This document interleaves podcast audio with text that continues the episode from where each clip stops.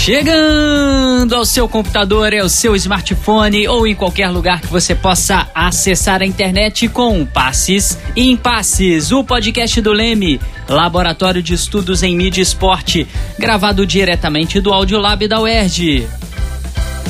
Passes em Passes, o esporte como você nunca ouviu. Eu sou Felipe Mostaro, esse é o nosso 11 episódio do Passes em Passes. Você que ainda não ouviu os outros episódios, acessa lá as nossas plataformas. Tem o iTunes, tem o Spotify, tem o Deezer. E o tema do nosso programa de hoje é futebol, idolatria e heroísmo.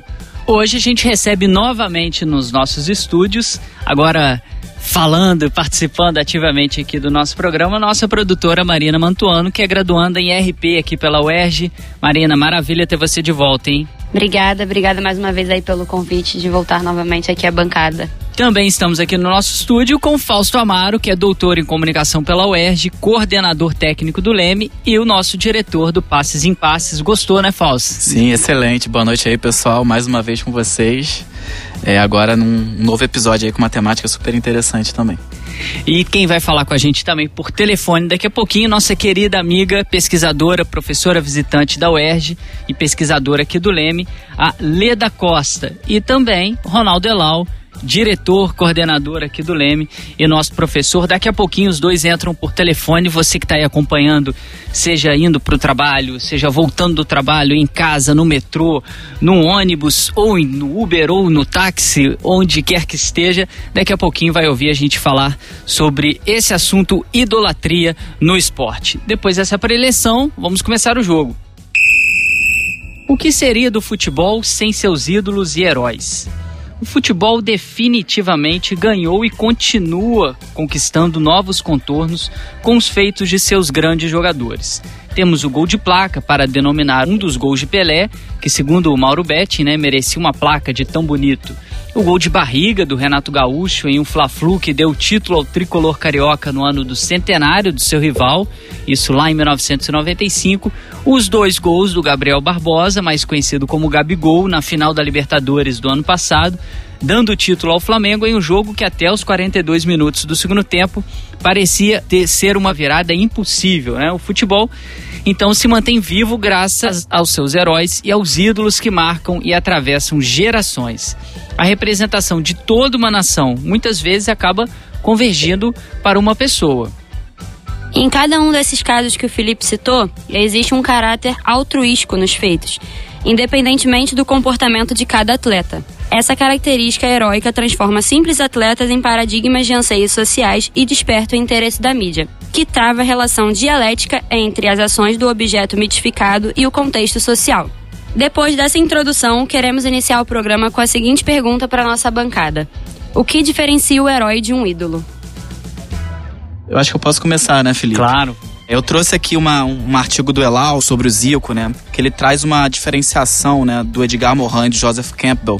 Que eles vão falar que o que diferencia celebridades de heróis, né? Que a gente, celebridade a gente pode falar do ídolo também. É que enquanto os primeiros, né? As celebridades, os ídolos, eles vivem só para si, tem um aspecto aí bastante individual. Os heróis devem agir para redimir a sociedade. Isso eu acho que resume bem essa, essa dicotomia, né? Herói-ídolo, né?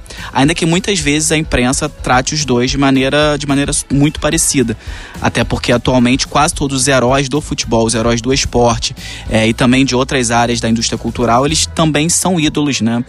Enfim, vide a, a grande mediatização que todos eles passam, né? E a gente percebe isso. É, outro ponto muito interessante, né, em um outro artigo do, do Ronaldo, dessa vez com a Maria Cláudia Coelho, é que ele vai trazer uma distinção muito interessante no mundo dos heróis entre os ficcionais e os reais.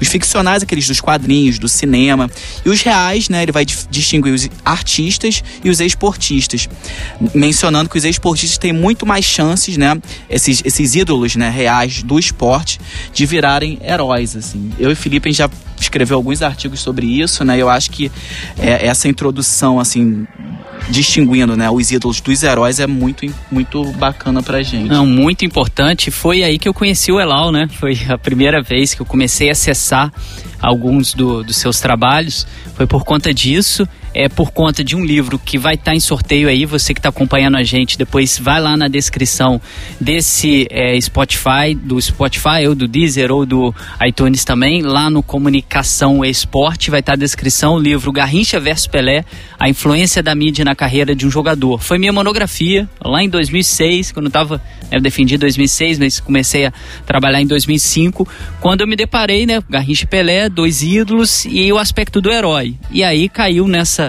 excelente distinção que o Ronaldo fala, que é a diferença de um ídolo e do herói, que o Falso já mencionou muito bem. E o herói, além disso que o Falso já comentou, você que está acompanhando aí a gente, tem um aspecto bem daquela mitologia grega, que é o aspecto agonístico. Que, que seria isso? O cara vai até o fim no jogo, ele vai se doar no jogo, ele pode, é, ele vai ser o cara raçudo, ele vai ser um cara que vai tirar uma bola de carrinho em cima da linha, que ele vai sangrar durante essa partida, que ele daria a vida por conta daquilo. Então, na mitologia grega tem vários e vários, né, heróis gregos que deram a vida em função de uma causa. E isso a gente não vê no ídolo, né? Um ator de cinema famoso, um cantor famoso, tem um aspecto que é idolatrado, ok, mas o esporte ele consegue transcender, ele consegue ir um pouco a mais nesse, nesse campo, né? Apesar do que o Fausto disse aí, tá muito junto uma com a outra, né? O Neymar é um ídolo, mas será que ele é herói, né? Aí a gente pode discutir ao longo do, do programa, a gente vai até falar nesse aspecto. Mas o fundamental para você que está começando a acompanhar nosso programa agora, para entender qual que vai ser a nossa base aí até o final, é exatamente essa, essa distinção entre os dois. O herói daria vida para redimir a sociedade de alguma coisa, né?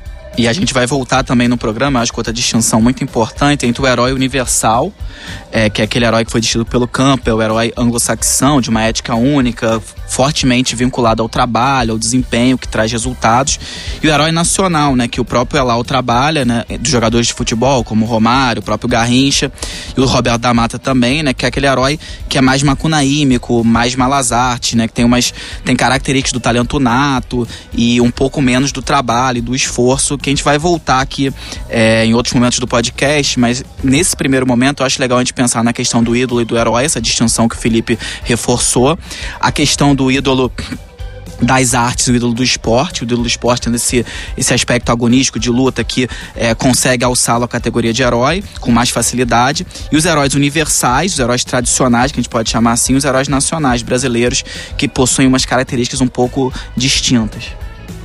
E de acordo com a Katia Rubio 2002, a influência da mídia sobre o espetáculo esportivo faz com que o atleta profissional do esporte contemporâneo tenha sido tratado e reconhecido como personalidade pública, herói, ídolo e ideal de ego de grande parte da juventude dos adultos, porque a sua figura estão associados o sucesso, a fama e uma vida vitoriosa. Ou seja, valores cultivados e desejados pela sociedade atual. Leda, o papel da mídia na construção de um herói tem o mesmo peso do que na construção de um vilão?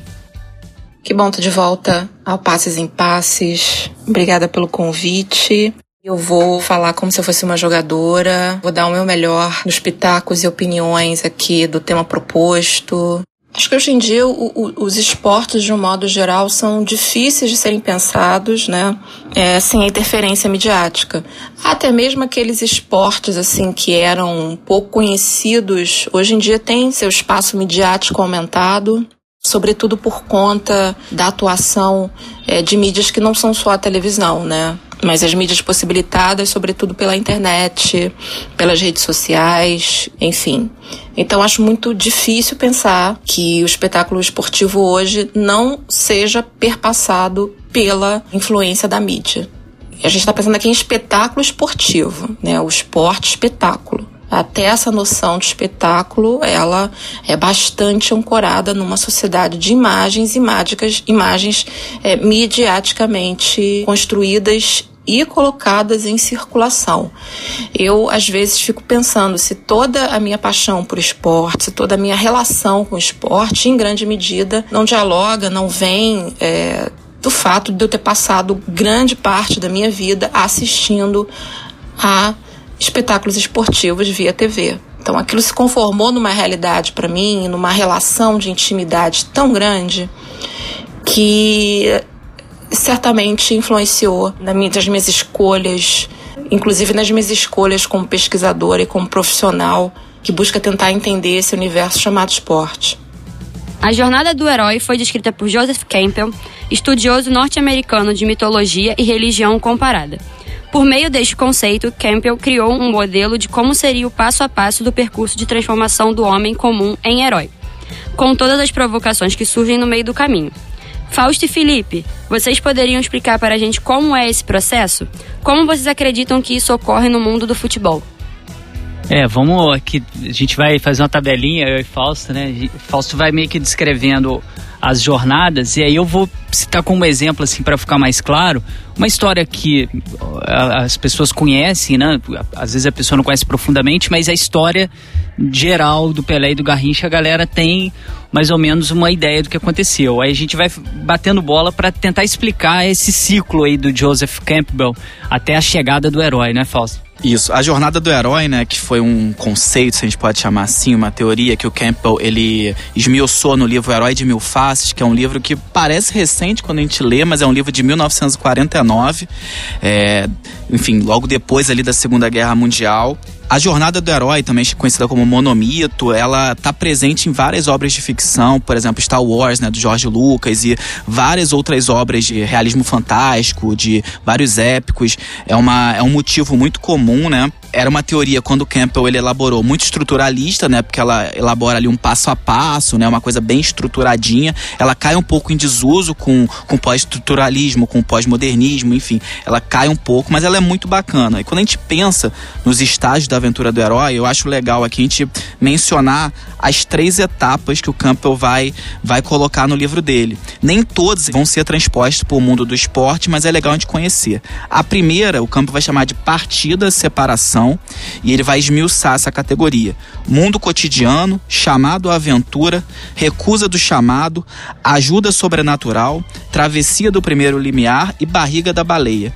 No mundo do esporte, eu acho que o principal é o chamado aventura, quando o atleta ainda novinho, ele tem a ver ali a bola, ver os amigos jogando bola, ele tem aquele, aquele chamado a, a, a brincar, né? A, a, meu ver, eu sempre entendi um pouco assim, né? Exatamente, né? Esses dois, né? Esse paralelo que a gente vai fazer, Pelé e Garrincha, por exemplo, eles saem do mundo comum, pessoas normais, né? Como eu e você, é, que estão tá ouvindo nosso programa, e é, eles têm esse chamado, que é eles têm um dom fantástico para jogar o futebol, no caso dos dois, e eles são incitados a entrar numa aventura que seja o jogo do futebol, se tornarem profissionais. Interessante que quase todo é muito difícil você encontrar algum jogador profissional que não tenha um momento de quase que ele recusou esse chamado, por várias dificuldades, né? E isso também está dentro dessa saga do herói que o Fausto falou.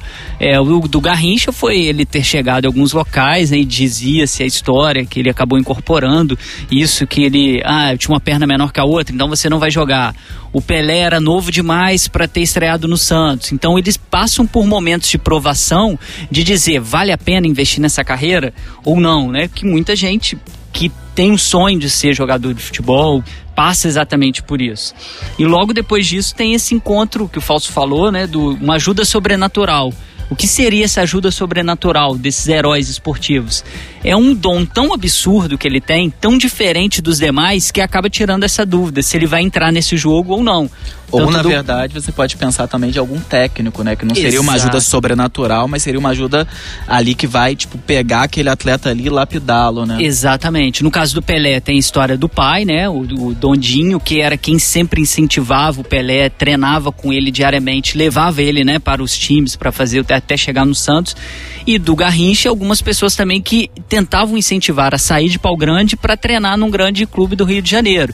E aí tem a velha história do treinador do Botafogo, Gentil Cardoso, que acompanhou um treino dele com os juvenis e chamou ele para jogar no time profissional no dia anterior para fazer um treino. Ele, no primeiro treino, pôs uma bola debaixo das pernas do Newton Santos, que era o maior zagueiro brasileiro. Então, essas histórias que vão, vão dando esse ar, né, desse ciclo do herói, desses atletas tão importantes para a construção mesmo do que a gente entende do, do futebol nacional.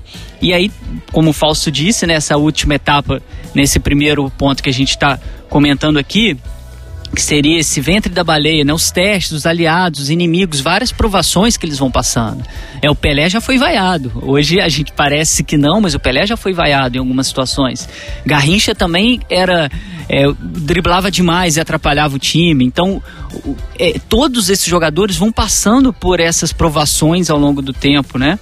E até cumprir esse ciclo que o Falso vai detalhar um pouquinho mais já que a gente já passou dessa primeira parte. Aí a segunda, né, na verdade, que é, a meu ver, a mais interessante, né, que seria a descida, iniciação, penetração. E a, as subetapas, né, são a estrada de provas, encontro com a deusa, a mulher como tentação, sintonia com o pai, apoteose e a grande conquista. Óbvio que a gente tem que ter muito cuidado quando a gente está lendo isso aqui, transpondo para o esporte, porque ele está tratando de, de mitos, né, de, da mitologia de vários países. No esporte, não necessariamente você vai encontrar tudo que está que tá dizendo aqui. Mas da segunda etapa, o que eu acho mais interessante são as provas e a grande conquista, né? Exatamente, né? E esses dois, trazendo um paralelo aí para ficar mais didático para vocês, passaram por grandes provações, como eu estava comentando antes, até uma ter a grande conquista, a, o primeiro título da seleção brasileira na Copa do Mundo de 1958. Os dois eram as maiores estrelas do futebol, encantaram os europeus. Daí surge toda essa mítica, né, que já tinha começado em 1938 com Leônidas, do que seria o jeito do brasileiro jogar o futebol, o drible que o brasileiro tinha inventado o drible, né, que é uma coisa socialmente construída, mas que tem no Garrincha um poder muito forte, né, do, do que ele jogou na Europa, o talento de um menino de 17 anos, que era o Pelé, que não teve medo de todas as provações que ele passou, chegou lá na final, faz três gols numa final de Copa do Mundo com 17 anos. Então tudo isso é uma. Eles passam por uma aprovação e até chegar ao ápice, que é uma grande conquista, que aí, no paralelo que a gente vinha comentando antes, né, lá no início, representava para a sociedade brasileira, naquela construção histórica, principalmente do Brasil, é, várias coisas, né? A gente pode citar período JK, que era 50 anos em 5, é, Bossa Nova, uma ideia de que estava nascendo uma nova, um novo país. Tudo isso ajuda a construir a ideia de que o Brasil estava dando certo e por conta de dois mestiços, Pelé Negro e o Garrincha Índio. Então isso é muito forte na narrativa não só do país, mas também na narrativa do futebol como a, a sua imediata associação quando se diz Brasil, né? Brasil, futebol, samba, caipirinha, exatamente por conta deles. Então aí se começa a se criar realmente essa trajetória heróica dos dois atletas. E a estrada de provas, né? Assim, um atleta de nível profissional dificilmente ao longo da carreira não vai sofrer uma grande lesão, não vai passar por uma má fase, né? Então isso, esse eu acho que é o aspecto assim que, que mais heroifica um atleta, especialmente jogador de futebol que tem suas carreiras cobertas pela imprensa a, a cada momento, né? E logo depois da estrada de provas, a grande conquista. Ronaldo Fenômeno talvez seja um dos exemplos mais emblemáticos mais e claros, recentes né? que todos os nossos ouvintes vão, vão com certeza lembrar. Né? Exatamente. O aspecto agonístico, né, que a gente falou. Que o agon é assim, você se entregar pro jogo de uma forma que se precisar morrer, você morre. Então toda a superação que o Ronaldo teve, né, que o Falso citou que agora o Ronaldo Fenômeno lá fazendo tratamento no joelho, o mundo inteiro dava que ele nunca mais ia ser o fenômeno, não ia conseguir jogar. O cara vai, joga e ganha uma Copa do Mundo. E do lado do Pelé e o Garrincha, também a gente tem várias provações. É, o Garrincha com um problema gravíssimo no joelho. O Pelé, a Copa de 1966 é muito emblemática para que o Pelé já não, não era mais aquilo. O Pelé já não, já não, dava, não tava mais com nada, porque no Brasil não foi tricampeão do mundo apesar de toda a idolatria que a gente vê do Pelé hoje, né, de ser o rei do futebol, em 1966 o Pelé sai bastante abalado depois dessa Copa do Mundo. E aí ele tem a chance em 70 de se redimir como o Ronaldo fez em 2002, o Pelé, para todo mundo que cobriu essa Copa, né, a, maioria das, das, narrativas aí orais que a gente tem sobre a Copa de 70, que ele era um dos jogadores mais obstinados da seleção em ser campeão do mundo. Se preparou de uma maneira absurda porque ele queria recuperar a imagem de ser rei do futebol. Já tinha feito o milésimo gol um ano antes dessa competição. E aí ele cumpre esse ciclo, né, que a gente estava falando. Teve o chamado, ele lá garoto, alguns problemas para aceitar o chamado, ele aceita, ele passa por várias provações, chega a uma grande conquista, que é 1958, idolatrado, grande jogador, e aí tem, que eu esqueci de citar que é importante, a contusão em 62, e depois 66 ele passa por uma aprovação muito grande. Foi campeão do mundo em 62? Foi, mas jogou apenas duas partidas. E aí ele tem essa grande queda para depois ter a grande conquista. O problema do Garrincha que aí tem um paralelo interessante da gente falar dos dois, é que o Garrincha tem essa, esse ápice, 58 62, e depois de 62 ele fica praticamente incapacitado para o futebol. Ele tinha uma artrose assim absurda no joelho e que ele mal conseguia andar.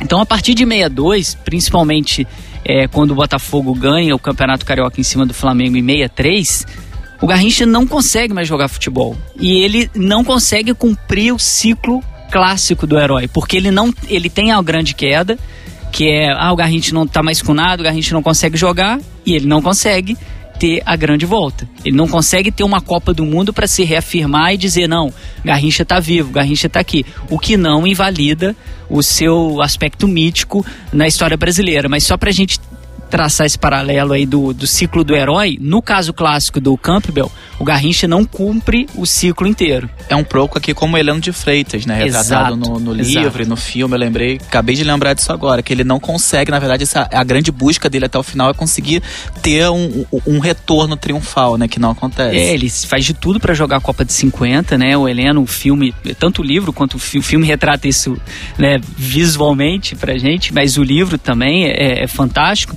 de ver como um jogador tão talentoso tem essa queda, tem o um problema com aí tem a, na parte que o falso leu, daí problema com as mulheres, não? Que é essa coisa que sempre, olha, quem vai tirar desvirtuou o Garrincha foi a Elza Soares, que é um absurdo. Quem desvirtuou o Leônidas, o, o, o Heleno de Freitas foram as mulheres, também que é uma construção bem machista da nossa imprensa. Mas tudo isso está dentro do ciclo do herói que o Heleno, como o Falso lembrou muito bem, não consegue recuperar. E é algo muito é, vivo na trajetória do esporte, né? Principalmente no, dos esportistas brasileiros. Até década de 2000, grande parte deles tinha esse, esse aí cai no ostracismo, o cara tenta voltar e não consegue recuperar a carreira e fica esse lado do sofrimento do jogador que a gente já conversou bastante também no nosso episódio lá sobre os heróis, os, os vilões, desculpa, que são aqueles que não conseguem se recuperar, não ter esse tirateima, num, possivelmente num evento é, fantástico e com uma, um poder midiático muito grande, um poder de construção de narrativa é muito é, decisivo, que é a Copa do Mundo. É, eu acho interessante também, quando a gente fala do esporte, a gente tá lidando com histórias de vidas reais, né? O Campbell tava pensando em histórias míticas, né? Personagens é, ficcionais, por mais que tivesse um apelo é, muito real para a vida das pessoas. Mas quando você pensa uma história de vida real, que tá sujeita a uma série de percalços, você não sabe como vai ser o começo, meio e o final, é, por mais que a imprensa e é, jornalistas eles tentem traçar um, um, certo caminho que seria interessante para uma narrativa, é, quem vai construir esse caminho é o próprio atleta, né? Então não tem como você tentar imputar um atleta um, um caminho se ele de fato não quiser seguir, né? E até o Elal falar muito que é o desempenho, no caso do atleta dentro de campo, que vai torná-lo um, um herói ou um vilão ou um personagem significante ali da partida, né? Exatamente, diferente, né, do, do um roteiro lá do Super-Homem, por exemplo, né? É, não sei se o pessoal que está acompanhando vai lembrar do Super-Homem 2, são aqueles que vêm três vilões lá do, de Krypton é, que chegam na Terra e ele tem um duelo lá com eles. O Super-Homem é mais ou menos isso, né? Naquele filme, dessa jornada do herói. Ele abandona a super força dele para ficar com a Lois. E no momento que ele recebe um chamado da Terra para dizer: olha, esses três caras vão destruir o mundo, você precisa voltar a ser o super-homem para nos salvar e nos redimir. Ele vai lá, pega os superpoderes de volta e consegue vencê-los e expulsá-los e redimir a Terra. É mais ou menos esse ciclo. Como o Falso disse muito bem, o esporte não dá muito para combinar isso, né? Às vezes o, o jogador não, não consegue ter essa recuperação, né? Por mais talentoso que ele seja, tem alguns problemas que podem acontecer na sua carreira que ele não consegue se levantar. E, e a gente vê muito isso, né? Exatamente. E por fim, a última etapa descrita pelo Campbell é o retorno, né? Que ele vai subdividir em recusa do retorno, voo mágico, resgate interior, travessia do limiar, senhor de dois mundos e liberdade para viver. Quem tiver interesse, eu sugiro que realmente leia o livro, que é um livro maravilhoso. É, para os fins aqui do, do nosso tema, do esporte, eu acho que o retorno em si, eu acho que é o principal numa Copa do Mundo, isso é bem óbvio, quando os atletas na equipe retorna de avião e desembarca e tem toda aquela comoção, não só de seleção, mas de um clube de futebol, quando retorna de um grande jogo, de uma conquista, esse retorno é, é bem fácil a gente entender, é, é bem palpável. É, nas obras de ficção, né, saindo aqui um pouco do esporte, quando a gente pensa, por exemplo, em Senhor dos Anéis, no, no próprio Hobbit, no Senhor dos Anéis é, é um clássico, porque quando eu li o livro pela primeira vez e tem o grande desfecho, eu achava que o livro tivesse acabado, mas os Hobbits não, os Hobbits voltam pro condado e aí tem o retorno, assim, o, o, o Tolkien com certeza tinha consciência ou do livro do Campbell é, ou do monomito, dessa estrutura da saga heróica, que não foi o Campbell que criou, mas o Campbell que compilou. É, no esporte, Felipe, eu acho que a gente tem vários exemplos, você pode citar talvez alguns, de retornos triunfais, assim, a, a seleção ou o clube. Recentemente tivemos o caso do Flamengo, né? Mas que retorna nos braços do povo. Isso é muito, muito claro. É, que aí pega muito da mitologia grega também, né? Que eram os atletas que iam representar cidades-estados, né? Nas Olimpíadas antigas. E ele volta para a cidade com um aspecto do realmente o herói da cidade. Ele era recebido com umas pompas que a gente vê hoje. Eu não tinha trio elétrico para ele passear, mas era uma coisa muito similar àquilo, da cidade inteira receber, é, jogar tudo aquilo que poderia ofertá-lo como uma forma de recompensa, ouro, é, a coroa, tudo isso era entregue a essa pessoa. E a gente vê isso claramente, né? Todas as vezes que o Brasil ganhou uma Copa do Mundo, o retorno é muito triunfal. É, as imagens que a gente tem é das avenidas lotadas, as pessoas fazendo de tudo para se aproximar dos ídolos. É o exemplo mais recente, né, que está muito é, evidente assim na, na, nossa memória, que está muito fácil de ser acessado no nosso imaginário, foi o que o Fausto falou, do Flamengo sendo campeão da Libertadores, jogadores em carro aberto e a torcida ali cantando Jesus, Gabigol, é, nesse sentido do heroísmo, do, da que ultrapassa um pouquinho a idolatria, né? Que é o que a gente está falando aqui, que o esporte tem esse lado. Porque as pessoas que acompanham o esporte que estão envolvidos num jogo de futebol ou em qualquer outro esporte, né? É, o vôlei, quando ganhou medalha de ouro, a gente teve também é, voltas triunfais. Todo mundo que ganha uma medalha importante em Olimpíada, quando volta para sua cidade natal, também tem esse desfile, né? Uma coisa muito similar à Grécia, que é essa coisa de você estar acompanhando por mais que você não não conhecesse o atleta até aquele momento, mas no momento que ele está ali com a camisa do, do Brasil, com o kimono brasileiro, né, dizendo que eu sou um representante da nação, tem uma identificação muito forte com essa pessoa. Então a pessoa se sente meio que vitoriosa junto com ela. Então acabou, ai, seu herói, ele me redimiu, uma conquista que eu gostaria de ter, esse cara foi lá e conseguiu essa conquista para mim. Então isso é, é completamente diferente do ídolo, né? Por exemplo, a gente está fazendo aqui o programa agora, está gravando tá uma música aqui de fundo, aqui na, na concha acústica da Oeste, deve estar ouvindo aí de BG em algumas situações. É, a banda tá lá tocando, ela tem fãs, tá? A galera que gosta, tem um sentido de pertencimento, é óbvio, mas não é aquela não é o mesmo envolvimento do esporte, né? Porque tem aquilo que a gente gosta de falar muito aqui, que é o jogo, a intensidade do jogo, de você se doar dentro daquilo, dentro de uma partida, em acompanhar uma partida e ter como recompensa a vitória. Então você acaba elogiando, é, venerando aquela pessoa por conta disso.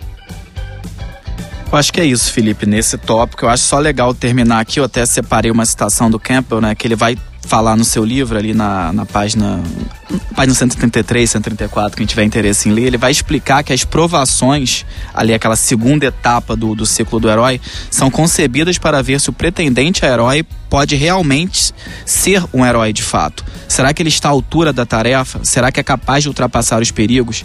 Será que tem a coragem, o conhecimento, a capacidade que o habilite a servir? Eu acho que essa é uma pergunta muito interessante que a gente pode aplicar para uma série de ídolos que nós temos e que a gente pode pensar: será que esse meu ídolo é um herói ou não?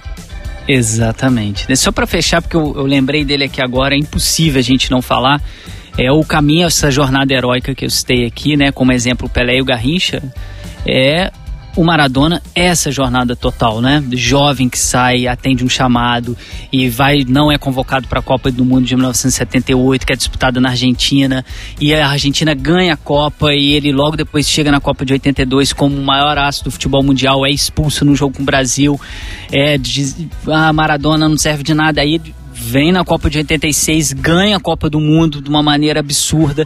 Tem um jogo fantástico contra a Inglaterra, que ele simboliza ali a dor do povo argentino contra uh, os ingleses na Guerra das Malvinas. Então, é, um, é são tantas coisas que vão envolvendo, né? E quantas vezes o Maradona já foi no fundo do poço e já voltou, né? É, quase já noticiaram a morte dele e hoje ele está aí, acompanhando o Boca sendo campeão aí no último final de semana, né? A gente está gravando o programa no dia 12 de março e depois disso foi técnico da seleção argentina numa Copa do Mundo, ou seja, é cheio de vai e volta, né? É um cara que está sempre disponível ali para ser muito mais que um ídolo, um herói. E a gente vai chamar nossa amiga Leda, né? Leda, no seu artigo Heróis e Vilões, você fala sobre o processo de uma pessoa tornar-se um herói ou vilão. Alguns aspectos aí do vilão você já falou com a gente em um dos nossos episódios. Quem quiser é só ir lá na nossa plataforma e acompanhar. É possível, Leda, que em um curto espaço de tempo uma mesma pessoa seja herói e ao mesmo tempo vilão? Seja elevado ao status de mega herói e vilão? O que que isso diz na própria condição do herói, né? Se ele é algo muito perene, algo fugaz, o cara pode deixar de ser um herói de uma hora para outra? Essa pergunta é, é, é, bastante interessante, né? Se alguém no curto tempo pode ser é, heroificado ou vilanizada. No ambiente esportivo, eu acho que é um processo que leva certo tempo. Até mesmo porque o herói e o vilão, eles precisam de um cenário muito significativo mesmo para a gente poder pensar que eles podem ser chamados de heróis e vilões. São grandes momentos, momentos assim únicos. Ah, uma grande final, um jogo decisivo, uma disputa de medalha, uma final de campeonato. Esse momento glorioso que vai possibilitar que um erro ou um acerto seja amplificado e que haja uma conversão de um, de um simples atleta, de uma simples atleta, atleta num, num herói ou numa heroína, ou num vilão ou numa vilã. Sendo que é fundamental, né, nesse caso específico dos esportes, e nisso eu acho bem assim interessante se pensar que a mídia ela não vai construir uma narrativa nem heróica nem vilânica do nada não constrói, não constrói do zero. Não se inventa heróis, não se inventa vilões, assim, como se fosse uma tábula rasa. Não é esse processo. Existe no mundo esportivo algo que é fundamental e que se chama desempenho atlético. É. Desempenho atlético que pode ser aumentado é, em seus defeitos, que pode ser aumentado em suas virtudes.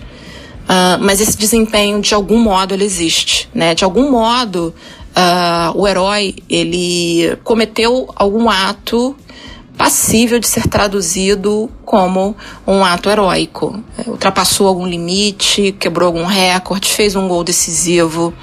O mesmo, o mesmo a gente pode dizer em relação aos vilões. Algum ato tornou possível que se imaginasse sobre, sobre esse atleta é, um imaginário da vilania algum, algum deslize de desempenho uh, o atleta cometeu. Obviamente que erros acontecem sempre e acertos também. Mas dependendo das condições e do contexto no qual essas, esses fatos acontecem, as interpretações sobre podem ser agigantadas ou não. E isso vai depender de cada contexto, de cada momento, mas criar do nada não consigo imaginar nenhuma mídia capaz de criar heróis, de criar vilões do nada. É, alimenta, alimenta bastante, de maneira incisiva, de maneira decisiva, mas não é capaz de fazer uma mágica. É, é, um herói pode ser herói um dia e, e no outro dia cometer um erro fatal. Eu acho que por conta disso, é, atletas como Pelé foram muito assim pontuais e, e, muito certeiros no momento em que terminaram a carreira, né? Porque esse risco sempre existe. Então, é, é, os limites entre o herói e o vilão, né? Os não nem sempre são são muito definidos. Às vezes depende de um momento infortúnio ou de um momento glorioso. Então, o que é bom, Nada impede que o vilão de hoje seja o herói de amanhã, mas os heróis também fiquem de olho, porque nada impede que futuramente eles tenham um momento vilânico, né? Ao longo da carreira. É, Fausto, no seu artigo com o Elal, O esporte e seus heróis, a narrativa jornalística sobre os medalhistas brasileiros nas Olimpíadas de 2012, você discorre sobre como a mídia trata os heróis de diversos esportes em uma comparação com os heróis no futebol. Por que existe uma discrepância tão grande entre os heróis do vôlei, basquete, atletismo para os heróis do futebol? Qual ou quais são as principais diferenças do retrato desses heróis na mídia? Então, Marina, acho que em primeiro lugar, pensando nesse artigo que eu escrevi com o Elal, é, focando nas Olimpíadas de 2012, na Olimpíada, na verdade, 2012, a gente parte né, de uma hipótese do próprio Elal, né, Elal Cabo e Marques, um artigo de 2009 sobre o Pan-Americano de 2007, e que eles vão traçar uma, uma diferença entre os heróis é, no futebol e os heróis em outro esporte. Eles vão, vão ter o argumento, né, vão tentar provar a hipótese que no futebol você teria é, uma narrativa focada em um herói malandro nacional, né, com características ligadas à genialidade, talento nato, sem a valorização tanto do esforço e do treinamento. É, esse seria o modelo típico do futebol, ainda que houvessem, ainda que houvesse exceções, como o, o, o, Zico. É, o Zico seria esse, esse, caso mais emblemático de um herói é, focado na questão do esforço, o próprio Pelé também. É, e eles vão falar que nos outros esportes, nos esportes olímpicos, teria uma narrativa muito mais é, pautada nesse herói clássico, né? Uma narrativa que preza o empenho, a disciplina, a dedicação dos atletas na busca de seus objetivos. É, no nosso artigo, né, sobre a Olimpíada de 2012, a gente investigou a Folha de São Paulo, né, no período de um mês antes do começo dos jogos até dois dias depois é, do final dos jogos. A gente comprova essa hipótese inicial deles, essa, essa hipótese, né, que eles é, desenvolveram em outro artigo. É, e o que eu acho interessante a gente pensar é que nos esportes olímpicos você tem uma série de atletas, né? Só nos jogos de, de 2012 a delegação brasileira tinha 259 atletas em 32 modalidades. Então, até por um aspecto quantitativo, é difícil você ter narrativas mais individualizadas. E o, e o herói, o herói é individual, ele não não é um herói coletivo, né? Se a gente for pensar a saga do herói do campo, é o herói único, individualizado. Então, você tendo quase 260 atletas para você cobrir, é muito difícil para a imprensa conseguir construir uma narrativa ali heróica de um atleta que, que se destaque, enfim. Então você tem uma, uma narrativa mais, mais coletiva, né? E no caso dos jogos de 2012, na Folha, a gente viu justamente isso, a Folha cobrindo mais os esportes de maneira um pouco geral. E a gente é, esmiuçou uma série de pontos né, de destaque dessa narrativa, como o acaso, o treinamento, a dor, o foco, a raça.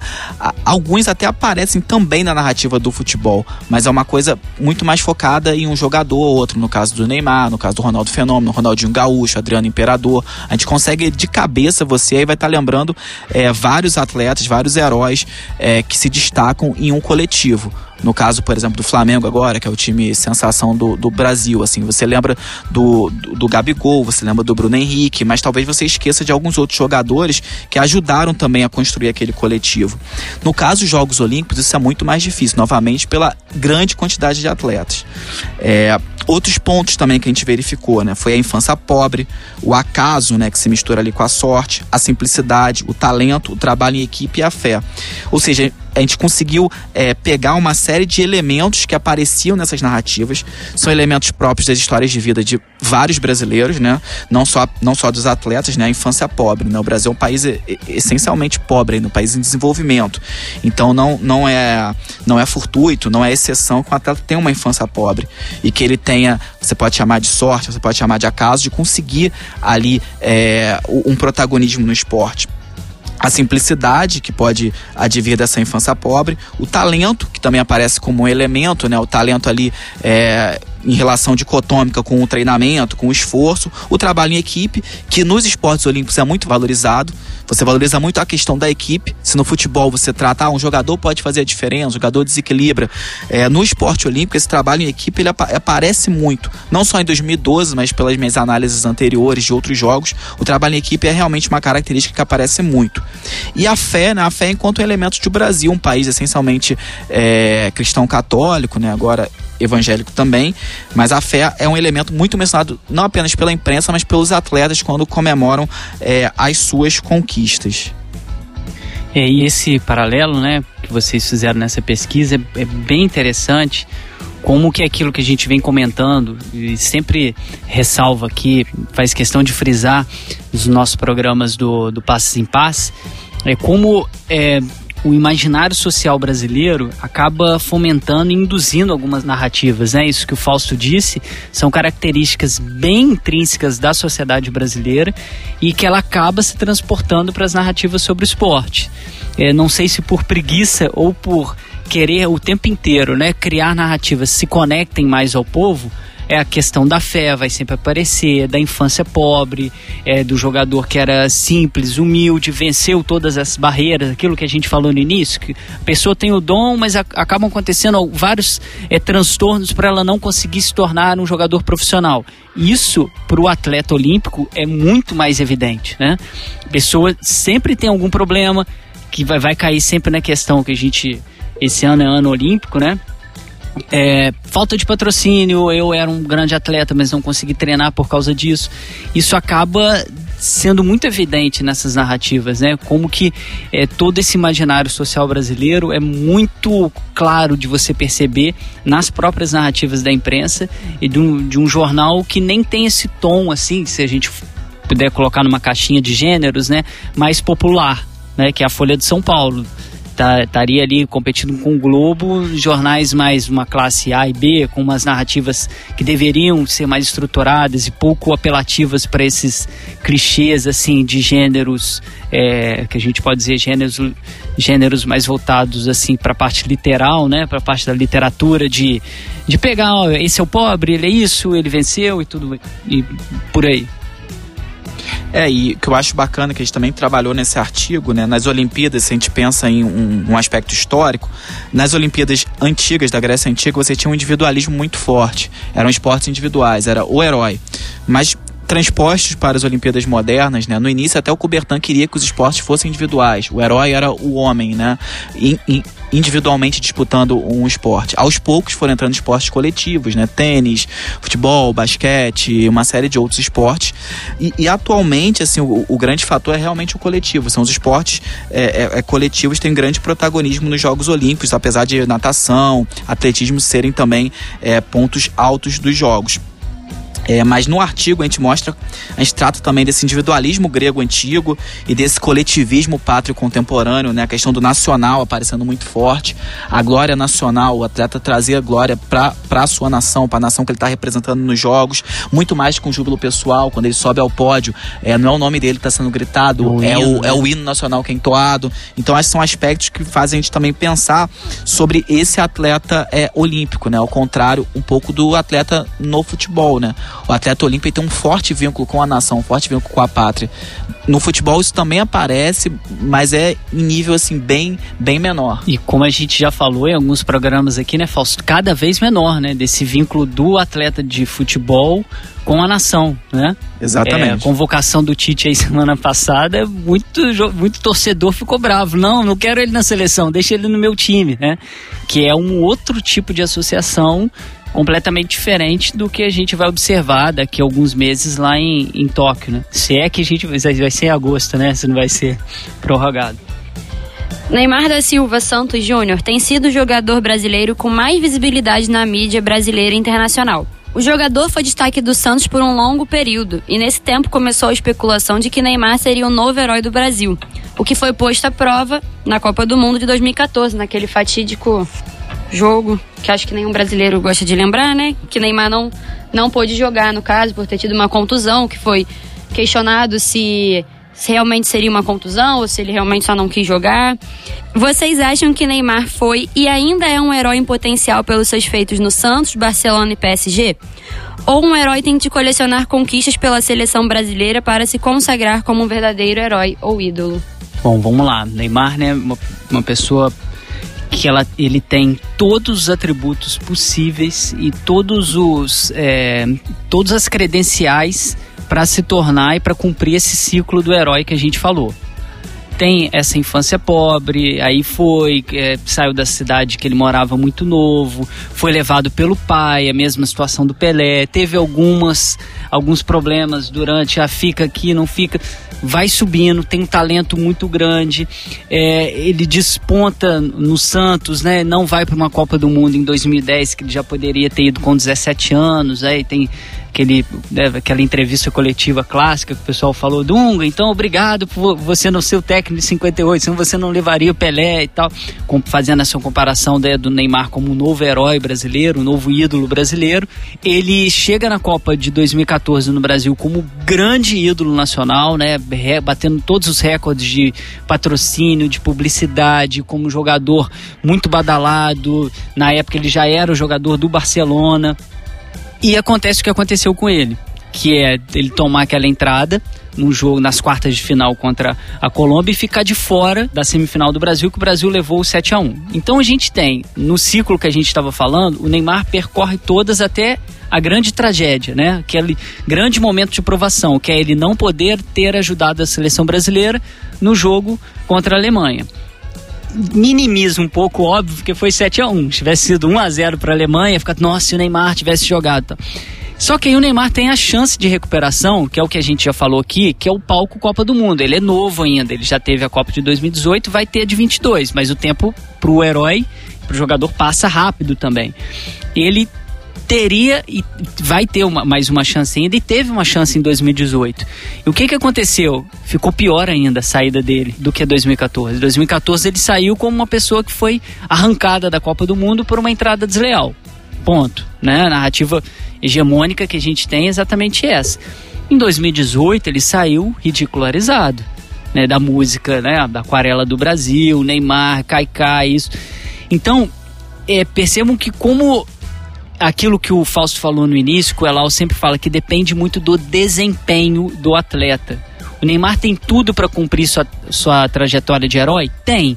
Ele está no ciclo, só que ele pode não avançar dessa parte do buraco que ele foi, né, no fundo do poço, que a gente brinca, né, não foi obviamente fundo do poço, mas narrativamente ele teve uma derrota muito grande nas duas últimas Copas, a de 2018 muito pior, e se ele não conseguir em 2022? E a próxima Copa em 26? E aí? Qual será a narrativa do Neymar? Com certeza não vai ser de herói.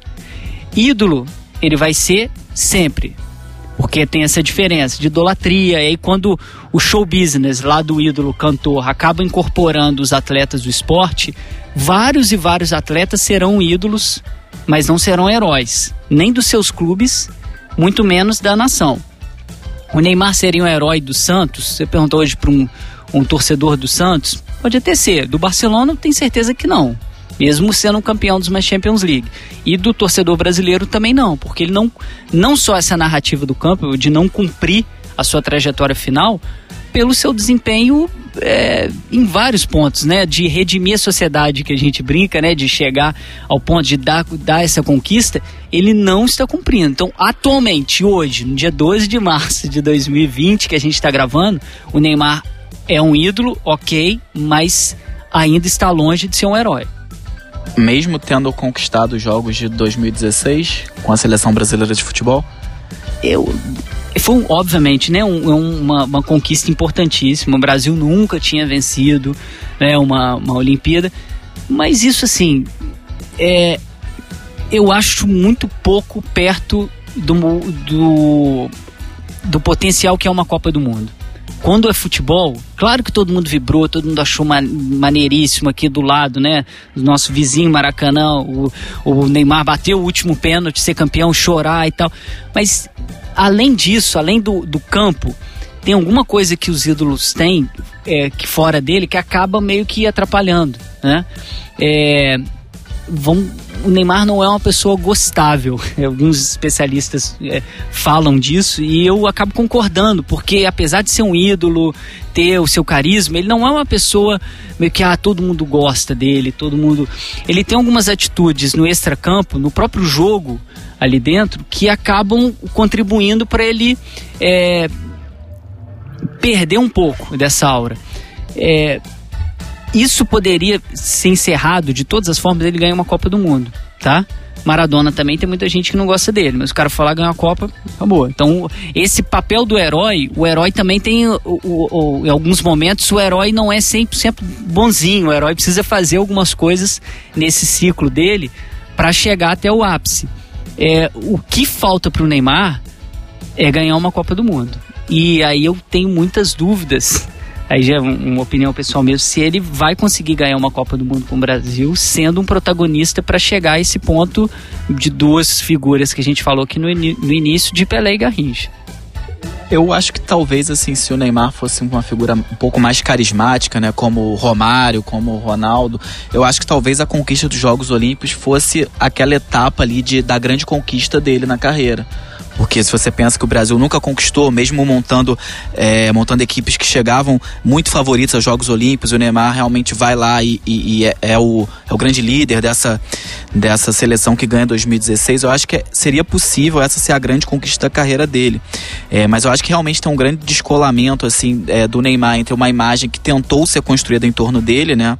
É, eu já escrevi, eu não, não lembro se o Felipe estava assinando comigo, talvez estivesse, um artigo sobre a publicidade em torno do Neymar, né? Teve uma época que ele estava com muitos patrocinadores, acho que ainda continua, mas teve uma época que a imagem dele aparecia em tudo quanto era propaganda. E a imagem que aparecia era do, seu, do jeito alegre, do cabelo irreverente, sempre mudando de cabelo, de um sorriso constante. É, mesmo no início da carreira, o Neymar era muito associado ao Robinho, né? Do Santos, tentando acoplar um pouco essa imagem, né? Eu acho que o Neymar até ultrapassa o Robinho, né? Em termos ultrapassa bem, né? Em termos de desempenho, em termos de idolatria. Mas eu acho que conforme ele foi ficando mais velho e talvez aquela expectativa que se construiu em torno dele dentro de campo não aconteceu, né? Tudo que se esperava dele. E também fora de campo, o Neymar não, não demonstra toda essa, essa liderança, esse, esse protagonismo que também era esperado. Então, isso eu acho que dificulta que ele, que ele complete é, totalmente a, a saga do herói, ao contrário de outros jogadores que ao longo de sua carreira, não estou falando pós-carreira, mas ao longo da carreira enquanto jogador conseguiram é, cumprir assim certinho ou muito próximo é, ao que o Campbell estava chamando de saga do herói, aventura do herói. Vocês acham que tipo o Messi, por também não ter conquistado nada na Copa do Mundo ainda, ele talvez se encaixe juntamente com o Neymar nesse perfil de ganhar títulos importantes pelo Barcelona, mas não ganhar nada, na teoria, pela Argentina? Eu acho só começando aqui para Felipe continuar, que o Felipe sabe muito mais dados do que eu, mas eu acho que no Brasil, na saga heróica desse herói nacional no futebol, a Copa do Mundo é o momento, aquele momento é o ápice da carreira de um jogador de fato. Na Argentina, eu não posso falar com tanta propriedade, talvez o Elau, se estivesse aqui, é, pudesse falar pra gente, mas na Argentina muito menos conquistas que o Brasil, né? É, no futebol, eu não, eu não sei se esse é um, é um fator realmente preponderante. Acho que sim, né? Quando a gente pensa no Maradona. Mas no Brasil isso é, é uma condição sine qua non, é uma condição essencial eu acho, até como a gente estava até discutindo aqui um pouco antes na questão dos Jogos Olímpicos e, e Copa do Mundo. Eu acho que é, o Neymar precisa ganhar essa Copa, né? Não para se redimir, mas eu acho que é para ter esse retorno triunfal, assim, de fato. É, a questão do Messi, ele tem um outro complicador que na narrativa mitológica do futebol argentino, ele tem um competidor assim que é, é sociologicamente, antropologicamente, o Maradona ele consegue romper tudo, ele consegue absorver tudo aquilo que um herói deveria ter, desde as, da questão das Malvinas que a gente falou, pelo seu posicionamento político muito forte na Argentina, por defender várias outras causas, por ser algo alguém que expande o campo esportivo. Né? O Maradona é muito mais do que o campo esportivo. O Messi é um gênio absurdo no, no campo, no campo esportivo. É, é um herói em Barcelona, né? Para todo mundo, torcedor do Barcelona, claro que ele é. Mas eu, eu mesmo, né, uma grande provação que o Messi teve, né, para cumprir esse ciclo do herói, até uma grande derrota, beleza, né? O Messi teve uma derrota absurda assim para Argentina, né, para ele poder, pô, chegou no fundo do poço. Não, ele poderia ter ganho, né, 2014. Ficou o chute dele, se tivesse né, alguns centímetros pro lado, ele poderia ter ganho a Copa aqui, aí sim, seria um mega herói. Imagina ganhar a Copa do Mundo dentro do Brasil, no Maracanã, contra a Alemanha, que é um rival histórico também, é da própria Argentina. Ele teria esse, essa status de herói, mas ele seria tipo um segundo patamar acima do Maradona é, ou chegar perto do Maradona, acho que futebolisticamente ele pode conseguir, mas no aspecto hero, do herói sociológico e antropológico, eu acho impossível. Eu acho que só para concluir aqui e pegando um artigo que foi recentemente publicado no blog pelo Rafael Cazé, professor aqui da UERJ, que ele foi para o Egito e ele pôde é, vivenciar lá a, a idolatria ao Salah, né? Salah atacante do, do Liverpool e também da, da seleção do Egito. O Salah dificilmente vai conquistar uma Copa com a seleção do Egito, né? Posso Posso estar equivocado, mas eu acho muito improvável. Mas mesmo assim, pelo que o Salah faz pelo, pelo Egito, o Salah enquanto cidadão egípcio, que ele dá de retorno à sua comunidade local e, e também em alegrias dentro de campo e também alegrias fora de campo, em termos de hospitais e ajuda financeira que ele dá para a comunidade dele, ele é um herói nacional no Egito. Então, a Copa do Mundo, eu acho que ela, isso tem que ser melhor trabalhado em termos de trabalhos acadêmicos. Mas no Brasil, a Copa do Mundo é realmente essa grande conquista para o jogador é, de futebol. Mas isso não quer dizer que em, em, outros lugares do mundo o herói não possa ter outras grandes conquistas que sejam equivalentes, né? E dentro e fora de campo, assim. É, muitos vão falar que dentro de campo é, é realmente a, a, categoria que distingue o herói dos outros jogadores, mas eu acho que se o herói tiver uma atuação também, é, um, o herói jogador de futebol, uma atuação muito interessante fora de campo, ele pode igualmente ser considerado um herói também do futebol isso que o Fausto falou é importantíssimo, porque às vezes o cara dentro de campo não é tão brilhante, mas fora dele ele acaba tendo outros aspectos que o transformam no, no herói, né? Quando o Fausto estava comentando aí, eu me lembrei do Alex, jogador brasileiro, canhoto, jogou no Curitiba, é no, no Palmeiras, no, no, Cruzeiro, né? Que hoje é comentarista lá da ESPN. O Alex é um herói pro torcedor turco. É, ah, ganhou, ganhou uma Champions League. Não, não ganhou, mas tem um outro aspecto ali que naquele momento, é, naquele contexto, ele acabou se tornando um, mais do que um ídolo, acabou se tornando um herói. E a gente, se ficar citando exemplo aqui, cada clube vai ter um grande herói. Se você tentar entender por que é aquela pessoa é, é escolhida pelos torcedores para ser um herói daquele clube, tem muita coisa, né? Que você vai falar, não, pô, o cara não era tão craque assim, não era. Sempre tem algo a mais no herói, né? O ídolo pode ser só o fator campo deixar o cara ídolo, mas o herói tem que ter alguma coisa além. E aí, só pra gente finalizar o Neymar, eu acho que falta o Neymar é esse além, né? Fora do campo.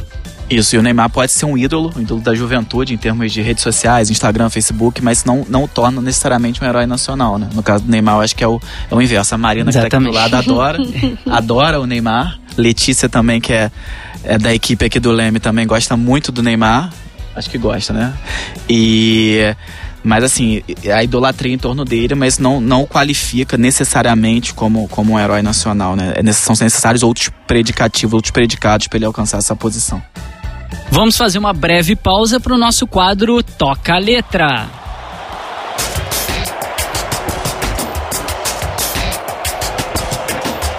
A música de hoje é My Hero, da banda americana de rock Foo Fighters. A canção foi lançada como single em 1998. De acordo com Dave Grohl, vocalista da banda, ele nunca teve heróis na TV e no esporte. Então a letra ficou sendo dedicada aos heróis do dia a dia. Solta a música aí, Léo.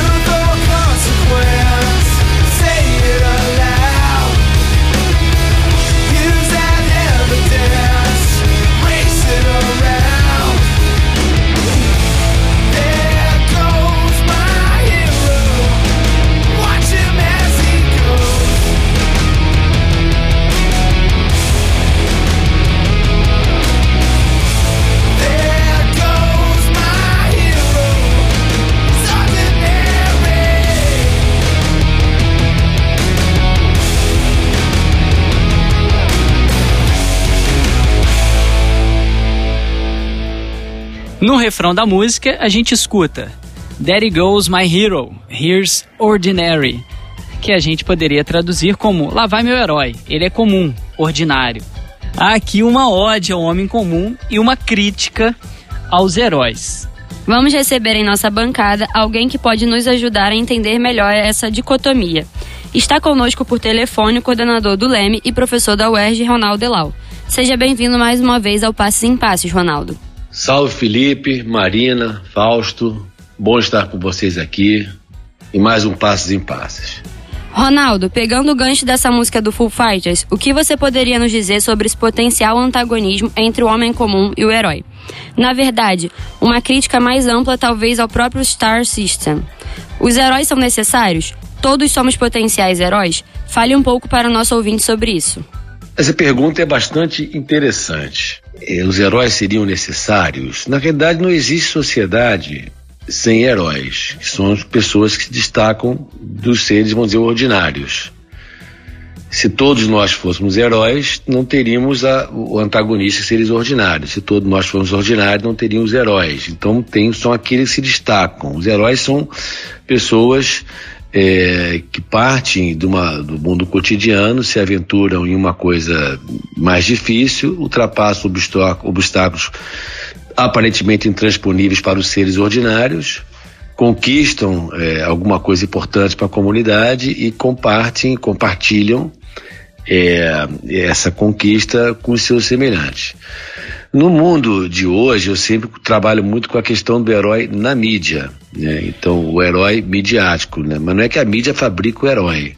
Herói midiático, principalmente heróis esportivos. Né? Você repare que em um esporte, toda conquista é, individual ou coletiva, ela é compartilhada com a nação ou com a equipe daqueles que, que seguem, uh, que são daquela nação ou daquela equipe. Então, mesmo um, um, um herói de uma partida, de, de, um time coletivo, a sua conquista ele está compa compartilhando com os jogadores da sua equipe com os seus torcedores. Então, são seres que, que estão talentosos e que e às vezes nem tão talentosos, mas que são é, é, seres, atletas que, que, que, vão ao limite né, do, do seu máximo, é, do máximo que você pode ir, ultrapassa uma, uma certa barreira e, e, essa conquista ela é relevante e ele compartilha isso, querendo ou não, com a sua torcida ou com a nação que ele representa. Ela tem vários exemplos né, de heróis de esporte individuais, como o Guga, por exemplo, Ayrton Senna, um grande herói. Né? E esporte coletivo tem vários outros, né? Romário, Pelé, Zico e assim vai. Né? E alguns nem são os melhores do time, na realidade, nem os melhores da história, né? São aqueles que Uh, que tiveram conquistas importantes, né? Por exemplo, o Petkovic e o Adriano, eu acredito que eles são mais é, vistos como mais heróis na torcida do Flamengo do que o Ronaldinho Gaúcho e do que o Romário, por exemplo, que indubitavelmente são jogadores, um consenso, melhores do que o Pet e do que o Adriano. Em seu artigo, Ronaldo, As Idealizações de Sucesso no Imaginário Brasileiro, um estudo de caso, você discorre sobre a biografia do Zico. E um trecho desse artigo chamou a atenção aqui dos nossos produtores. A escolha da biografia do Zico deveu-se ao fato de se tratar do maior ídolo do futebol durante as décadas de 70 e 80 estrela de uma geração de jogadores vitoriosos em seus clubes, mas que não lograram êxito em Copas do Mundo.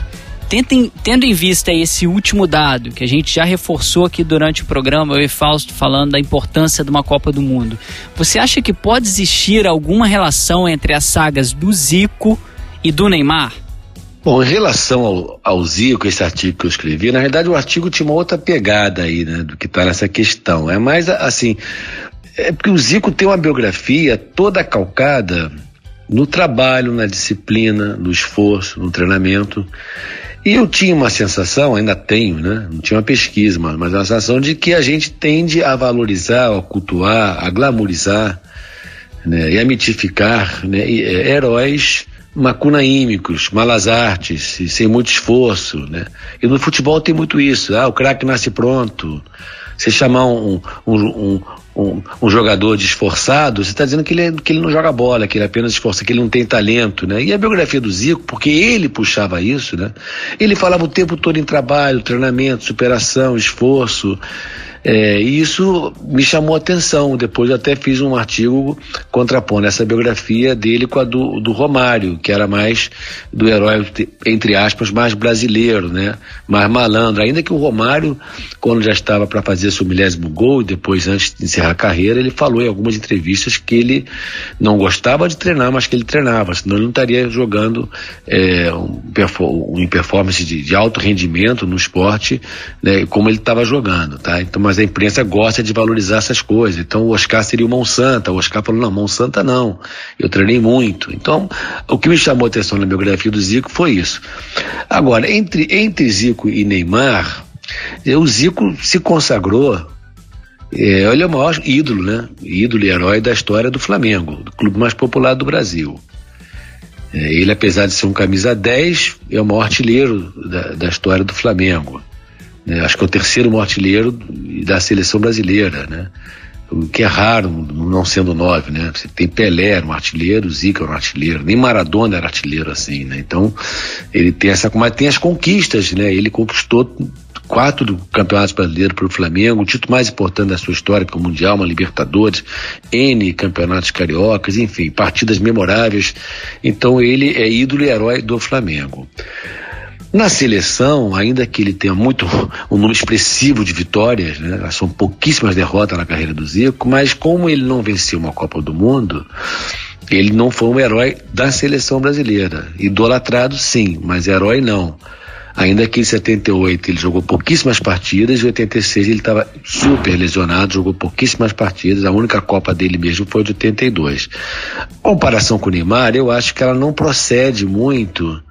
Neymar é um jogador hiper talentoso, mas é muito pelo que Neymar, a personalidade do Neymar a gente repara que o Zico continua sendo um exemplo fora de campo, mesmo quem não é Flamengo, as pessoas gostam do Zico, né? Ele tem uma, uma, uma aura, a imagem dele é extremamente positivo, positiva para as crianças, né? Muitas pessoas idolatram o Zico sem nunca tê-lo visto jogar.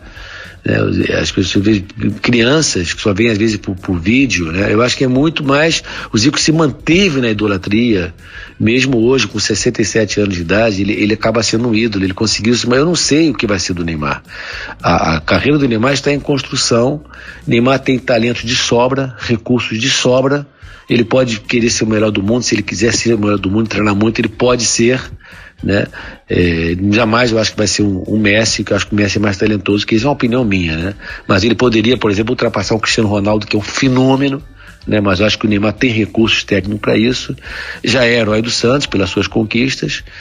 E, mas não é da seleção brasileira. Mas mesmo que ele vença uma Copa do Mundo, eu acho que o Neymar, a personalidade do Neymar é, é bastante distinta da do Zico, mais polêmica, né? Eu acho que ele causa é, também repulsa algumas pessoas. Então não sei se ele, se essa comparação é, é, se procederia dessa maneira. E no artigo Pelé e Maradona, Núcleos da Retórica Jornalística, a gente encontrou, Ronaldo, uma frase muito interessante. Vamos lá. Existe na Argentina um sentimento dominante. O futebol brasileiro é superior ao argentino. O Brasil, uma fábrica de craques. A Argentina, de grandes jogadores. Isso para muita gente, né, que não conhece a sua pesquisa, que não tem ideia disso, implica também que a gente tem alguma relação com essa produção de ídolos e heróis por esses dois países.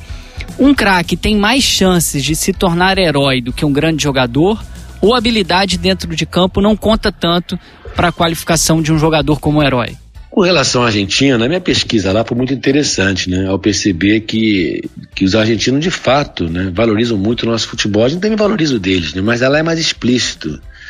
A Argentina tem outros rivais, além do, do, do brasileiro, né? Que transcende o futebolístico. Eles têm problema muito sério com os ingleses e com os chilenos também. E um pouco com o Uruguai também. Aí entra o Brasil só na, na questão futebolística, né? É eu acho assim. Aí a, a pergunta, né, além, além dessa Brasil-Argentina, né, eles realmente têm mais ídolos fora do esporte, né? E nós somos mais no, no esporte, né? E os ídolos deles seriam mais dionisíacos, vamos dizer assim, né? Maradona é um grande ídolo dionisíaco, né? Mas, assim, se um craque teria mais chance de tornar um herói do que um grande jogador, é, ou se a habilidade dentro de campo não contaria tanto, às vezes, assim, ele tem mais chance, né? Porque ele, ele vai fazer coisas mais extraordinárias, né? Mas nem sempre isso acontece, né? Você pega, vamos dar um exemplo da atualidade, um exemplo do Flamengo, né? O time está na moda, vencendo, eu sou Flamengo. Eu acho que existe um consenso na torcida do Flamengo, na imprensa, por exemplo, que o Bruno Henrique é mais jogador do que o Gabigol. Mas por alguma razão, é, não só pelos gols, mas porque, se, sei lá, porque a garotada gosta mais, o Gabigol acaba sendo mais idolatrado. E que eu tinha dado exemplo antes, antes também do Flamengo. É claro que existe um consenso que depois que o Zico parou de jogar, Zico e Júnior, os maiores jogadores da história do Flamengo foram Romário e Ronaldinho Gaúcho. Ninguém vai discutir isso. Mas o, o Pet e o Adriano foram mais idolatrados, como é o Gabigol e o Bruno Henrique hoje, mais que o Romário e o Ronaldinho Gaúcho. Eu acho que tem alguma coisa a mais para você virar herói, que principalmente o herói tem que ter conquista, né? Sem conquista ele não é herói, ele pode ser idolatrado, né? ele pode ser celebrado, ele pode ser reconhecido na rua, mas ele não necessariamente, não, como ele não tem conquista, ele não, ele não, compartilhou nada com aqueles que, com a equipe, né? No caso esportivo, com a equipe, os torcedores daquela equipe. Então, assim, um craque tem mais chance porque ele tem mais habilidade, ele de repente vai dar mais passes, vai fazer mais gols, ou vai defender mais, teria mais condições, mas nem sempre, né? Às vezes um jogador mais aguerrido, né? É, Rondinelli chegou a ser idolatrado muito no Flamengo, um zagueiro com recursos técnicos reconhecidamente mais limitados do que muitos outros zagueiros que passaram pelo clube e não tiveram a idolatria que teve o Rondinelli, né? muito por conta de um gol no final de um campeonato carioca contra o Vasco, aí acabou se consagrando, né? Então acho que é isso, né? Eu acho que é, e na Argentina é, tem a questão também da, da, da, da conquista né, entre Maradona e Messi, essa comparação, por conta do Maradona ter conquistado uma Copa do Mundo e numa Copa de 86 ele redimiu a outra Copa que eles ganharam de certa maneira um pouco envergonhados, né? É, vai ter ser Maradona maior do que o Messi. Não sei qual seria o discurso da imprensa argentina se o Messi ganhasse uma Copa do Mundo, porque o Messi é um ídolo completamente antagônico ao Maradona e a vários outros ídolos que nós temos por aí, né? Por conta da sua personalidade mais fechada. Esse é o 11 episódio do Passes em Passes, o esporte como você nunca ouviu. Compartilhe o nosso programa com seus amigos e nos ajude a fazer o podcast. Tem alguma sugestão de pauta? Tem perguntas? Entra agora lá no arroba no Facebook e no Instagram e conversa com a gente. O primeiro questionamento é justamente sobre o Neymar e veio da nossa ouvinte, arroba carol2508. De herói a vilão, o caso Neymar, que foi de melhor jogador da seleção para o Kaikai. Até onde vai o heroísmo de um jogador? Ele só presta quando faz gol? Eu acho que a gente já respondeu isso um pouco ao longo do programa, né? Eu acho que o fator é, campo é muito importante, é uma, é uma, uma tese que uma hipótese que o Elal ele defende bastante, eu concordo concordo em boa parte com ela, que o desempenho dentro de campo é muito importante, né? Mas eu, eu acho que não é não apenas desempenho dentro de campo. Eu acho que ele é muito importante, mas eu acho que o atleta precisa é, de algo a mais, seja fora de campo, seja dentro de campo mesmo, em termos de carisma, em termos de fair play. Enfim, eu acho que é necessário um, um pouco mais, né? E ele só presta quando faz gol talvez se ele fizer muito gol e decidir todos os jogos, do primeiro jogo da temporada até o último, isso possa ser o suficiente, assim, mas eu acho que não necessariamente, assim. O herói ele também vai ter altos e baixos dentro da temporada, mas eu acho que o que vai redimi-lo ou não é fazer um gol decisivo, é ter uma atitude nobre em alguma, em alguma partida, é demonstrar, no caso de um clube, amor à camisa, no caso da seleção, talvez jogar no sacrifício, né? Que é uma expressão muito comum. Então, o ele só presta quando faz gol remete claramente a, a, ao fator desempenho, que é muito importante, mas que para mim, eu não sei se o Felipe concorda, não é o único fator preponderante aí nessa equação. Não, concorde. Mandando um abraço aí para arroba, underline Carol2508, que participou com a gente. Carol, é mais ou menos o que a gente estava comentando, né? Você, a sua pergunta é até onde vai o heroísmo de um jogador. Essa ideia do só presta quando faz gol cai muito pro ídolo. E a gente falou muito aqui que o Neymar ainda não é um herói. O herói é aquela coisa meio impalpável, assim, é, colocado num pedestal mesmo, impalpável. Ninguém nunca vai conseguir ser como ele e com seus defeitos e suas qualidades. O herói é aceito com isso. Então ele pode ter, pode ter oscilações, pode ter altos e baixos. Quando o jogador é apenas um ídolo, aí o desempenho dele vai ser muito mais determinante. Se ele está jogando mal, ele vai ser criticado, se ele está jogando bem, vai ser exaltado. Aquela gangorra que a gente vê na, na, narrativa, não só da imprensa brasileira, isso é muito mais reforçado aqui, né? Mas da imprensa mundial, quando vai falar de esporte, é o cara perdeu o pênalti, o cara se torna um vilão. O cara fez o, a defesa do pênalti no último lance, ele se torna um herói. Vai muito dessa do Neymar não ter conseguido ainda, como a gente já, já mencionou aqui, ter completado essa jornada do herói e ainda está oscilando naquele ponto de é, ter passado por algumas provações e não ter conseguido a sua grande conquista. Um, um caso que a gente pode entender, né? Aí não passando é, para pessoa fora de campo, né? Algum, algumas pesquisas já foram feitas em cima do Ronaldo Fenômeno, por exemplo. A ideia dele de heroísmo com que ele fez na seleção brasileira é muito clara depois que o Ronaldo encerra a sua carreira, né? Aí a gente vê, por mais que no final da sua carreira ele não, não fosse o mesmo Ronaldo, óbvio, porque ele já estava mais velho, mas quando se vai contar a história dele, vai se lembrar desses fatos. É, se, se, esquece alguns altos e baixos dele dentro da sua própria carreira para se exaltar aquilo que ele fez como heroísmo. É mais por, por essa linha que a gente deve analisar o nosso querido Neymar. Eu acho também, só para fechar, tentando não me alongar mais uma vez, que eu acho que é muito necessário uma pesquisa também desses atletas, desses jogadores no Instagram, né? Porque eu acho muito interessante como eles constroem a narrativa deles nessa plataforma. Eu já tive esse interesse, eu cheguei a começar a catalogar o material, porque a, a maioria eles tratam também de suas participações nos clubes, mas muito de sua vida fora dele, né? É, é uma coisa bem interessante, você que está acompanhando a gente aí, enquanto deixa no segundo plano nosso, nosso podcast, dá uma passeada aí no, no Instagram do Neymar, do Cristiano Ronaldo e do Messi, que são os três atletas de futebol que têm o maior número de seguidores, né? Messi, Cristiano Ronaldo e Neymar, não sei se acho que o Messi tem em primeiro, depois a gente confirma isso, mas são os três ali disputando. O do Neymar, especialmente, se você colocar um ET hoje aqui no, na, na, na, Terra e não falar para ele que o Neymar é um jogador de futebol e o ET olhar apenas o Instagram do Neymar, vai achar que ele é uma celebridade. Porque vai ver apenas a sua vida fora dos campos. Muito pouco ele coloca ali da sua vida como atleta profissional, de treino, de jogo e tal. Muito assim, fiz o gol, beleza, passou. Mas a maioria dos stories e, e das postagens é em cima do que ele faz fora de campo. É mostrar uma vida extra-campo do Neymar. Outro questionamento que chegou na nossa caixinha de perguntas no Instagram foi do Corleone underline 011. Ele pergunta sobre dois jogadores de dois episódios. O primeiro deles foi o Adriano na final da Copa América de 2004, no episódio da vitória emblemática contra a Argentina com aquele gol no finalzinho. E ele também pergunta, ele fala sobre o Juninho Pernambucano na semifinal da Libertadores em 98 contra o River. Ele quer saber se esse, esses dois acontecimentos é, tornaram esses dois jogadores heróis ou ídolos. Vamos bater uma bola aqui. Todo mundo já sabe o nosso time, né, Fausto? O pessoal sabe, né? Então o Fausto vai, do, vai no Juninho, eu vou no, no Adriano aqui. É, o caso do, assim, do, do Adriano é um caso bem emblemático desse ciclo do herói, né? E assim, sem nenhuma crítica ao Adriano, que é uma opção de vida dele realmente, e é totalmente respeitável isso.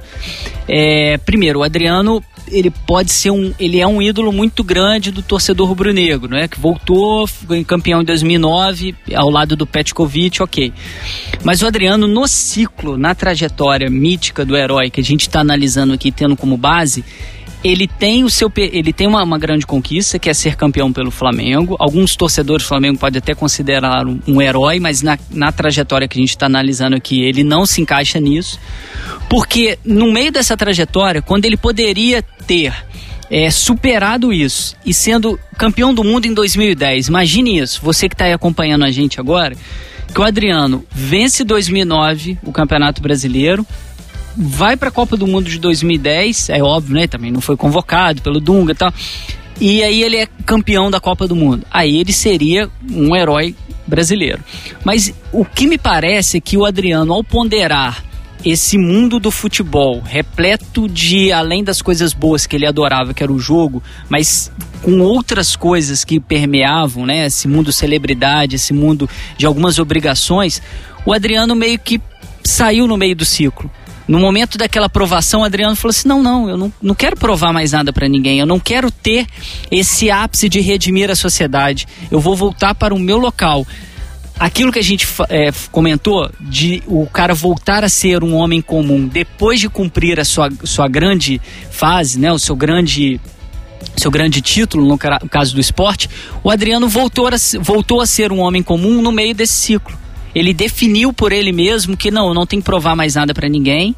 Eu já tenho dinheiro suficiente para ficar aqui é, no local que eu gosto, na minha casa, né, no lugar na comunidade onde eu nasci e eu não estou interessado em participar desse novo ciclo para chegar a uma grande conquista, como foi o caso do Pelé numa Copa de 1970. É como se o Pelé, não estou comparando o Adriano ao Pelé, pelo amor de Deus, mas é como se o Pelé em 66 falasse: não, obrigado, já ganhei duas Copas, beleza, eu vou parar por aqui. Ele não teria o retorno triunfal que foi 70. O Adriano escolheu não ter esse retorno triunfal. Então ele volta a ser um homem comum da sociedade antes de completar o ciclo. Então, meu queridíssimo Corleone, underline 011. O Adriano é um ídolo, mas não se encaixa no herói. Mesmo tendo esse gol, feito esse gol importantíssimo no Brasil, na Copa América, né, em 2004, sendo um jogador fundamental nas Copa, na Copa das Confederações 2005 também. Eu acho que o Juninho é, pernambucano é um caso bastante similar, né? Ele é um ídolo com certeza. É, talvez, assim como o Adriano, seja um herói para os torcedores é, do Vasco, né? Como o Adriano é para o Flamengo. Aí a gente teria que quebrar ainda mais a categoria, porque a gente estava tratando de heróis nacionais, não de heróis é, clubísticos. A gente teria que criar uma outra categoria que eu não acho que é pertinente aqui, né? Nessa, nesse programa. Mas eu acho que ele é um ídolo com certeza, um herói não. Até porque, novamente, né? Pensando naquela naquela, naquele ponto pacífico que a gente encontrou, né? De que um herói nacional brasileiro tem que ter uma Copa do Mundo, né? Nem o Juninho, né? Nem o Adriano possuem uma, né? Poderiam ter vencido em 2006, né? Com time, certeza. Os dois seriam, né? Para completar a pergunta do, do Corleone é, Underline 011, Brasil ganha a Copa de 2006, pô, o Juninho teria um papel fundamental, que ele era um jogador importante, né? Apesar do Parreira é, algum jogo ele jogava, outro não, tal, mas ele jogou aquele jogo que o Brasil foi eliminado, ele começou como titular contra a França. E o Adriano também começou a Copa do Mundo e foi pro banco, mas os dois, se o Brasil tivesse 100% naquela Copa, todos os jogadores, o Adriano seria titular, o Juninho seria titular também. E poderiam hoje ter ser o aspecto heroístico do, do herói dos dois ser, ser muito maior.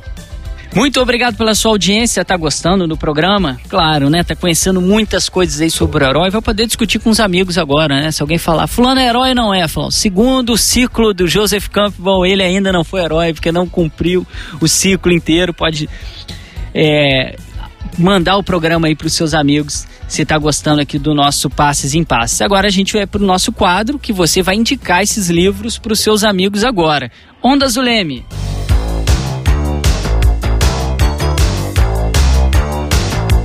No quadro Ondas do Leme, a gente sempre indica alguns trabalhos que vão auxiliar no conhecimento sobre cada tema abordado aqui no programa.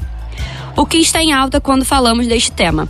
Felipe, você tem algum livro ou artigo específico que gostaria de nos recomendar? Olha, tem o do Joseph Campbell, que a gente já comentou aqui ao longo do, do programa. O Falso já reforçou bastante, ele é um clássico e é, é muito importante a gente compreender isso. Eu cito grande parte do, do trabalho, né? É uma referência nacional nesse tema é o nosso querido amigo e professor coordenador aqui do Leme, Ronaldo Elal. Para quem quer saber dessa parte da, da história da mitologia do herói em, em cima do esporte, ele é uma maior referência que a gente tem. O Fausto também, em ano de Jogos Olímpicos, né, em 2020, tem um trabalho muito importante, muito consistente em cima disso. E uma colega nossa, né, aqui do Leme, que também fez doutorado, a Tatiane Rigenberg, ela faz sobre os atletas paralímpicos. E é muito importante quem é, tiver curiosidade de acompanhar como é feita essa narrativa, né, do heroísmo, se é heroísmo, se é coitadinho. A, a Tati faz uma abordagem bem interessante. E numa coisa mais ampla, né, da própria mitologia grega tem são três volumes né o livro são três livros um material muito denso mas é importantíssimo é um clássico do Junito Brandão que ele vai abordar essa história no volume número 3, que ele vai falar especificamente desse herói grego, que perpassa muito tudo isso aqui que a gente já falou, né? É, em grande parte dos templos gregos que eles cultuavam muito a fé, sempre existia um estádio do lado. Isso é muito importante da gente compreender a dimensão que o, o esporte, quando a gente fala, é o esporte moderno, que a gente é, pegou lá do, do, do, século XIX. Mas o jogo em si, né? O, as práticas esportivas, as ações esportivas, como na Grécia Antiga, elas estavam muito associadas a manifestações de fé, manifestações religiosas. E como que essas duas narrativas de alguém que, para se tornar um herói, chega perto dos deuses, né? E tudo mais mais tem um aspecto muito importante, bem interessante para a gente analisar. E você, Fausto, tem alguma coisa para indicar para gente hoje? Sim, o Felipe já roubou uma referência aqui minha, que era o Campbell, né? Mas eu vou recomendar duas outras aqui, que é o Vladimir Prop, com Morfologia do Conto Maravilhoso, e o Ariel Dorfman e Manuel Joffre, ou Joffre, que escreveram o livro Super-Homem e Seus Amigos do Peito, que também é um livro super clássico.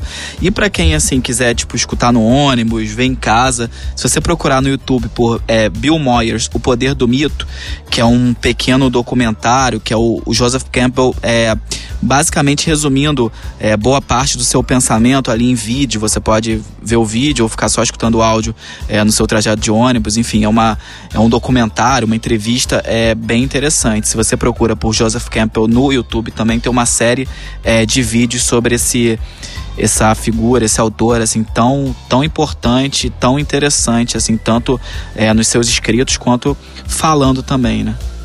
É esse falso que tem essas relações do Star Wars que a gente estava comentando aqui nos bastidores? Eu tenho quase certeza que sim, mas eu não tenho, não, não posso afirmar assim com 100% de certeza, mas eu, eu acho que é, quase 100% de certeza. E isso é bem interessante, né, para a gente perceber como que essa narrativa não está presente apenas é, no esporte, né, não só no jornalismo esportivo, mas na construção de grandes histórias do nosso cotidiano que nós estamos acostumados a acompanhar, né, Guerra nas Estrelas, um, um clássico aí que por gerações, gerações que estão acompanhando, é, como que está baseada exatamente nessa cultura mítica que a gente vai se apropriar e vai buscar na Grécia Antiga, mas mitologia egípcia também tem seus heróis, é toda grande mitologia é, de, de, de, povos né, importantíssimos aí, históricos tem essa ideia do, do herói, de alguém bem importante. Né? Se o nome específico não é herói, é de alguém que tem um poder na sociedade para redimir a sociedade e fazer essas coisas. Né? Religiões africanas, né? as mitologia africana a gente tem, mitologia indígena a gente tem tudo isso. É bem interessante notar como que o mito é algo fundamental e por tabela, né, um mito, a ideia do herói é fundamental para o próprio ser humano, né, para ele conseguir se comunicar é, antropologicamente, ele ter alguns códigos, alguns conceitos para ele ditar sua própria vida, né. A maioria dessas narrativas tem uma, um, uma história moral, algo, né, que vai nos ensinar o que é certo, o que é errado. Isso é bem interessante. É porque lida com a questão dos arquétipos, né? Que é do Jung, que também é, inspira o Campbell. A gente não falou dele aqui, mas talvez em outro programa específico, talvez sobre o Campbell ou sobre os arquétipos, a gente possa voltar. Porque realmente isso aí que o Felipe falou é a questão dos arquétipos. Muito cara a psicologia, mas que dialoga também com o monomito, com a questão do herói. Muito, muito obrigado, amiga e amigo ouvinte. Compartilhe com seus amigos, envie seus comentários pra gente, leia o nosso blog comunicaçãoesporte.com e siga as nossas páginas lá no Leme, nas redes sociais, é só procurar pelo arroba LemeUerge. Fausto, obrigado mais uma vez, maravilha a nossa parceria. Segunda esse ano, acho que você deveria ficar fixo na bancada em todos os nossos programas esse ano. Vamos ver, vamos ver. Foi um prazer estar aqui com vocês hoje. Espero que os ouvintes tenham gostado bastante do nosso programa. Um pouco longo, mas bem informativo. Marina, muito obrigado pela participação novamente, arrasando. Que volte mais vezes, né? Muito obrigada aí vocês pela parceria também e até a próxima. Passes em Passes é uma realização do Laboratório de Estudos em Mídia e Esporte do Audiolab da UERJ, com roteiro da Marina Mantuano, direção do Fausto Amaro e eu, Felipe Mostaro, edição do nosso querido amigo Leonardo Pereira. Nosso programa é quinzenal e a gente espera vocês no nosso 12 segundo episódio. Vem muita coisa boa por aí. Passes em Passes, o esporte como você nunca ouviu.